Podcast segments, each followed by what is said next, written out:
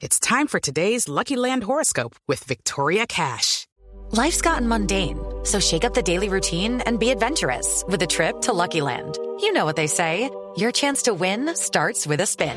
So go to LuckyLandSlots.com to play over 100 social casino-style games for free for your chance to redeem some serious prizes. Get lucky today at LuckyLandSlots.com. Available to players in the U.S., excluding Washington and Michigan. No purchase necessary. VGW Group. Void where prohibited by law. 18 plus. Terms and conditions apply. Este de hoy es lo que se llama técnicamente un choque de trenes, un choque institucional. La Corte Suprema de Justicia hace un muy duro pronunciamiento contra la sala disciplinaria del Consejo de la Judicatura, especialmente contra dos magistrados, Pedro Sanabria y Julia Emma Garzón, que suman más de 12 años cada uno en ese cargo, a pesar de que sus periodos constitucionales apenas llegan a 8 años. La Sala Penal Ricardo de la Corte Suprema de Justicia dice que ambos, los magistrados Garzón y Sanabria, son en realidad ex magistrados que desde hace cuatro Pues años no están en capacidad Sí. de tomar decisiones.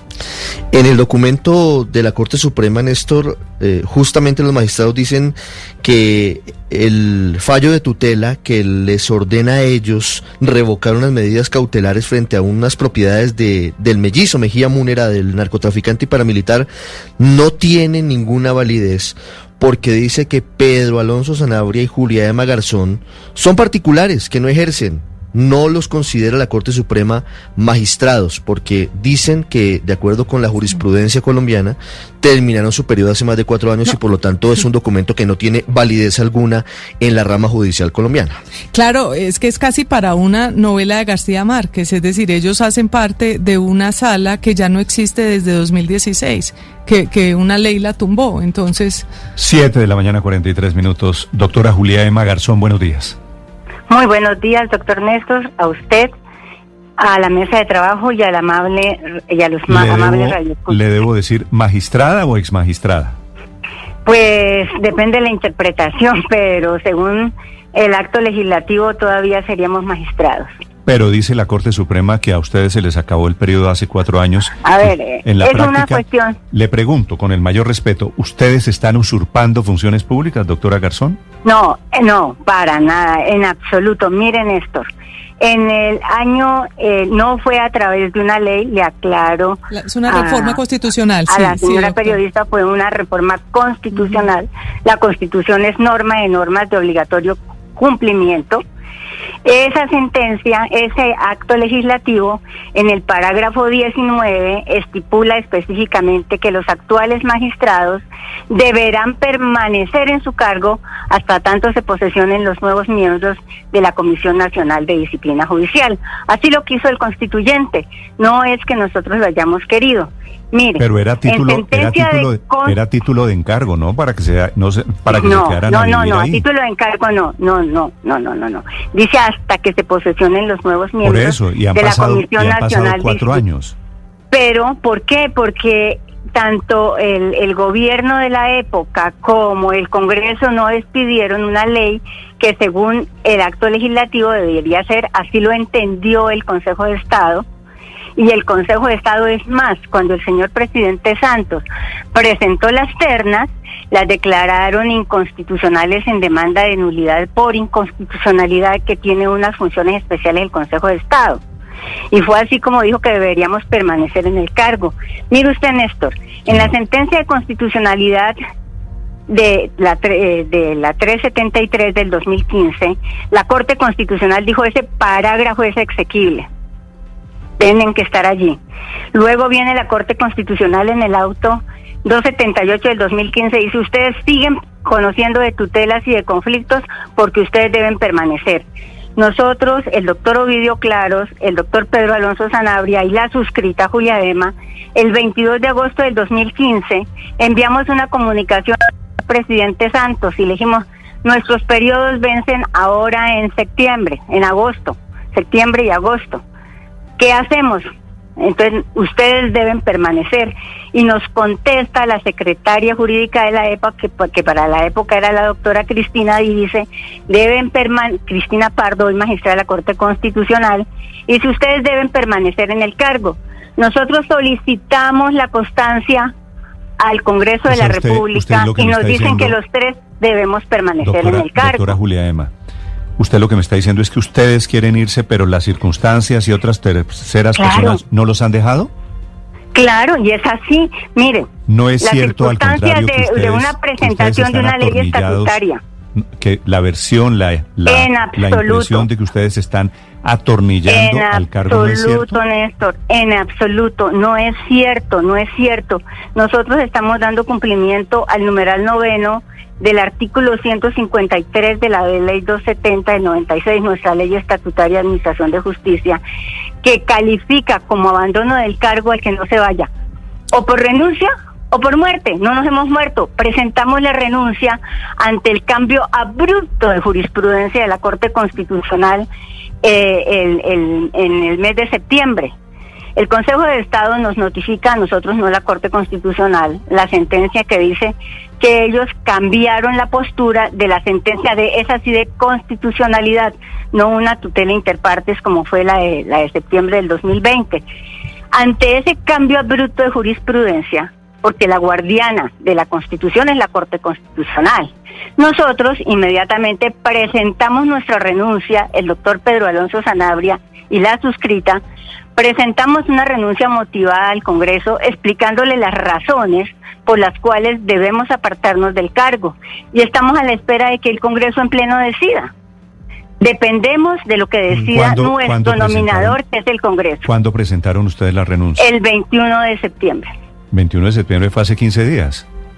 El 21 de septiembre es un mes. Bueno, hace un mes. Y llevan cuatro años en el cargo en un Cuatro periodo que se les años. acabó en el 2016. Claro, el 22 de agosto del 2015 nosotros informamos cuándo terminaban nuestros periodos y nos dice tanto la presidencia de la República, tanto el, con- el presidente del Congreso de la República, los diferentes fallos, mire, nos han interpuesto dos acciones de cumplimiento y la orden de los tribunales que debemos permanecer en el cargo.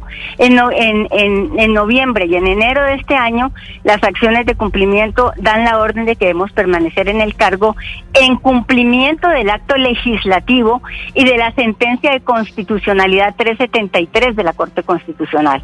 Es decir, nosotros no nos estamos inventando permanecer en el cargo. Doctora Estamos simplemente acotando las leyes y Sí, la pero doctora Julia Constitución. Emma, en muchos casos, en muchos casos los magistrados deciden renunciar simplemente porque así lo consideran. Son muchos los casos, no tienen por qué motivar su renuncia y no tienen que quedarse de manera perpetua en un cargo porque así lo obliga la ley. Usted tiene toda la garantía y potestad de renunciar cuando quiera. ¿Ustedes por qué han pasado cuatro años allí Mire, cómodos en la judicatura sin renunciar? ¿Ustedes ya cumplieron el periodo? ¿Nadie los obliga a quedar eso, allí? Por eso presentamos la renuncia y estamos Pero esperando la que nos la presentaron hace un mes. La ¿Y presentaron qué hace un problema mes. tenemos? La Pues presentamos porque estado- hubo un cambio porque estábamos Sí. amparados Doctora cuatro Julia años Emma, han estado cuatro años, y cuatro años fungiendo como magistrados sin ser magistrados. Es decir, han No, proferido fallos judiciales sin tener autoridad. Perdone su señoría, pero tanto el acto legislativo que modificó la constitución del 91 dice que debemos permanecer en el cargo.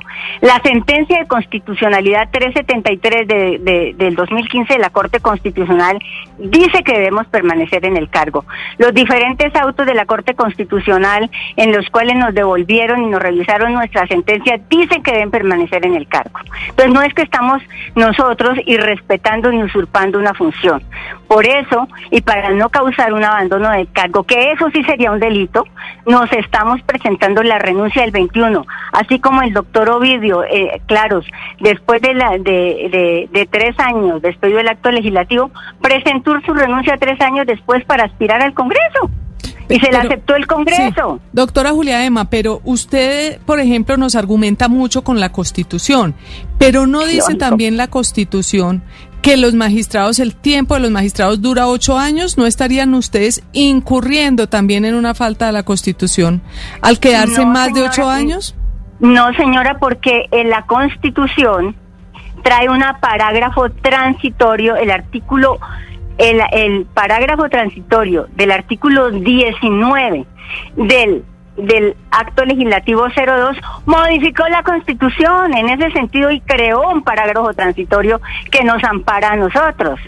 Pero además de eso, eh, doctora Julia, ustedes han elegido... Es, la constitución, es que la constitución Ustedes han elegido otros magistrados que no han sido ni ternados por el gobierno, ni elegidos por el Congreso, es decir, también se han saltado un poco las normas o la tradición de cómo se eligen magistrados, por lo menos están interinos algunos magistrados así. Cada vez que renunciaba un magistrado, nosotros notificamos a los entes nominadores. Y cuando en ese tiempo estaba el Consejo Superior integrado por las dos salas, se eligieron unos magistrados porque la, la, ley 270 sí lo estipula que en ausencia definitiva se puede nombrar provisionalmente. Sí, doctora Juliana Garzón, la Corte Constitucional ha señalado que para irse de un cargo de magistrado no se necesita ningún acto especial, porque al cumplirse el periodo opera de pleno derecho. Doctora Juliana, permítame, le termino la, la lectura del, del documento, porque es que el documento es claro, dice, en cumplimiento de periodo opera de pleno derecho. Allí termina y se tienen que ir. es como si en la Corte Suprema, por ejemplo, se quedaran los magistrados hasta que eligieran los reemplazos. No, en la Corte Suprema se cumple el periodo, el magistrado se va y queda una vacancia. ¿Por qué no hacen lo mismo? Situación. La ley 270 estipula que antes del vencimiento del periodo, usted como magistrado debe advertir al ente nominador que ya está por vencerse su periodo. Y nosotros lo hicimos así el 22 de agosto del 2015 como lo estipula la ley 270 del 96 sino que como está el acto legislativo, ya hay un parágrafo transitorio, porque así está, si usted va a ver la exposición de motivos del acto legislativo que modificó la constitución, que es la norma de normas, ahí está que debemos permanecer en el cargo hasta tanto se posesionen los nuevos miembros de la Comisión de Disciplina Judicial. La estoy escuchando con mucha razón. Con mucho, con mucho cuidado, le, le pido que usted me corrija si yo digo algo que no es cierto. El Consejo de la Judicatura, del que usted hace parte hace 12 años, debería ser el faro moral de los jueces y de los abogados de este país, ¿cierto? Sí, señor. Eh, por el Consejo de la Judicatura pasa la potestad disciplinaria de los funcionarios judiciales, de los eh, profesionales del derecho en Colombia y ese Consejo de la Judicatura, imagínese de lo que estamos hablando hoy, de semejantes problemas éticos, que no lo digo yo, lo dice la Corte Suprema de Justicia, unos magistrados que usurpan funciones, unos magistrados que están provisionales, provisionales desde hace cuatro años. Y estos son los señores a prueba, blindados a prueba de las balas en las discusiones éticas y morales de Colombia. ¿A usted le parece que esto tiene sentido? A ver, es una interpretación de nuestros colegas de la Corte Suprema de Justicia que no han podido digerir que el acto legislativo creó un parágrafo transitorio, que no fuimos nosotros, que si fuera por nosotros ya estábamos fuera. No lo creó el acto legislativo, la constitución política. Entonces, además, no son nuestros superiores jerárquicos, no son los que van a definir, ni tampoco son los legisladores. Este es un problema de legislación. Este es un problema de que cuando el, Congreso de la República convocó a las audiencias e incluyó ese parágrafo, nadie lo vetó y ahora el parágrafo es malo porque nos amparó a nosotros. Entonces, la, la norma es buena para unos y mala para los otros. No, el parágrafo, el parágrafo es malo porque pero yo le quiero decir a la doctora Julia unas personas. que en el parágrafo en ningún lado dice que se puedan quedar más de ocho años. Es decir, lo que dice el parágrafo permanecer. deberán permanecer, pero eso no quiere decir que tengan que ser ustedes. Se posesionen los y, y, precisamente nosotros solicitamos la constancia para saber quiénes estábamos. Y nos dio la constancia el secretario del Congreso diciendo quienes están en la actualidad están el doctor Ovidio Claros, el doctor Pedro Alonso Sanabria y la doctora Julia Ema. Sí. Eh, doctora Julia Ema, le hago una pregunta final. Con base, con base en lo que ha dicho la Corte Constitucional y ahora la Corte Suprema de Justicia, que básicamente es que el poder que están ejerciendo ustedes es espurio, las decisiones que ustedes han tomado durante estos cuatro años, del 2016 a hoy, están en entredicho. ¿Esas decisiones eh, podrían demandarse, se podrían caer en otro tribunal? A ver, según la interpretación constitucional, no lo ha dicho la Corte Constitucional así. La Corte Constitucional, si ustedes recuerdan en la sentencia de hace del mes pasado, la 355 del 2020, lo que dijo fue que el Consejo de Estado creó un bloqueo institucional inconstitucional e hizo que se malinterpretara. Ahí cambió la jurisprudencia porque en la 373 del 2015 dijo que estaba bien. Ahora cambió la jurisprudencia y dijo que el Consejo de Estado había ocasionado una falsa interpretación y le echó la culpa al Consejo de Estado de esa interpretación y de haber tumbado una terna. Eso, eso lo sé y seguramente el Consejo de Estado tiene velas en este entierro, pero al final de cuentas, por ejemplo, ustedes siguieron tomando decisiones y fallando tutelas. Claro, estamos en ejercicio hasta que nos acepten la renuncia, doctor Néstor. Nosotros no podemos abandonar el cargo, porque es que estamos amparados por el parágrafo, pero estamos amparados por el parágrafo y en momento alguno la Corte Constitucional nos ha separado del cargo, porque quien nos va a separar del cargo es el nominador. Eso, eso, es lo terrible. Ustedes magistrados del Consejo de la Judicatura, le repito, es que ustedes manejan todos los temas éticos escudados en un parágrafo para, para aferrarse a su pequeño poder, a sus cargos. De la constitución política, en cumplimiento de la constitución política. Eso es todo. Estamos cumpliendo la norma, doctor Néstor. Si la norma no lo dijera hace rato, no estábamos. No es problema del magistrado Pedro Alonso Sanabria, de la magistrada Julia Emma Garzón o de los magistrados eh, mm. provisionales que están ejerciendo. Sí, no es problema de nosotros, es problema de quien no ha hecho una ley estatutaria, de un presidente que no presentó una ley estatutaria oportunamente, quien no presentó unas ternas. Ese no es nuestro problema porque eso no es, no es nosotros no tenemos la potestad. Pero usted dice que no se han ido porque no tienen reemplazos. ¿Y por qué el doctor Ovidio Claro sí se pudo ir sin tener el reemplazo? Porque el doctor Ovidio le aceptó el Congreso la renuncia. Sí. ¿Y él hace cuánto la presentó? Él la presentó en el año eh, 2018. 2018, dos años tarde, pero bueno, la presentó, no cuatro años. Tres años por... después. Sí, sí. Mire, doctora Juliana, este espectáculo es un poquito lamentable porque usted sabe que la judicatura ha estado inmersa en múltiples escándalos, usted lo sabe. Eh, pensiones irregularmente liquidadas. No fueron irregulares y todos esos cargos debieron eh, archivarse para que usted lo sepa y no, se ha dicho a, la, prensa. Estoy, sí, estoy dando el contexto de, de todos los escándalos de la judicatura, desde la, época de los botines de Giorgio Sale. La, la pregunta, eh, magistrada Juliana Garzón, es ¿Ustedes no pensarían tal vez en insistirle al Congreso para que con carácter urgente les acepte la renuncia? ¿O ustedes van a seguir a pesar de que la Corte dice que ustedes son magistrados ejerciendo la labor? está el balón en el Congreso. Está el balón en el Congreso. Nosotros no podemos decir por los congresistas. Bueno, pues entonces que quede esta entrevista en una invitación al Congreso para que acepte, para que acepte rápidamente la renuncia y al Consejo de Estado para que arregle cierto el entuerto también que ayudó a crear. Magistrada. Doctor Néstor, muchísimas gracias por haberme dado la oportunidad de aclararle a la opinión pública toda esta situación. No, no sé y que qué sea tan claro, todo en nombre de Dios y de la justicia. No sé qué tan claro quedó, le soy sincero, porque esto es un galimatías imposible de entender. Porque esto están metidos la Corte Constitucional, la Corte Suprema, el Consejo de Estado, el Consejo de la Judicatura, cada uno, el, eh, cada uno diciendo básicamente una cosa diferente. El Congreso de la República. Pero, y un punto adicional para la confusión.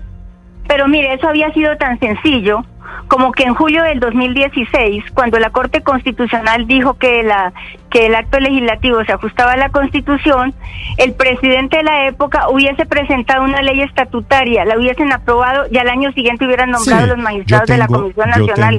usted tiene una, una opinión diferente, yo se la respeto. Yo tengo la sensación, doctora Julia Emma, que la norma de los ocho años, el periodo de los ocho años, es una norma constitucional. Sí, además. Sí, pero desafortunadamente la modificó la misma constitución en el año 2015.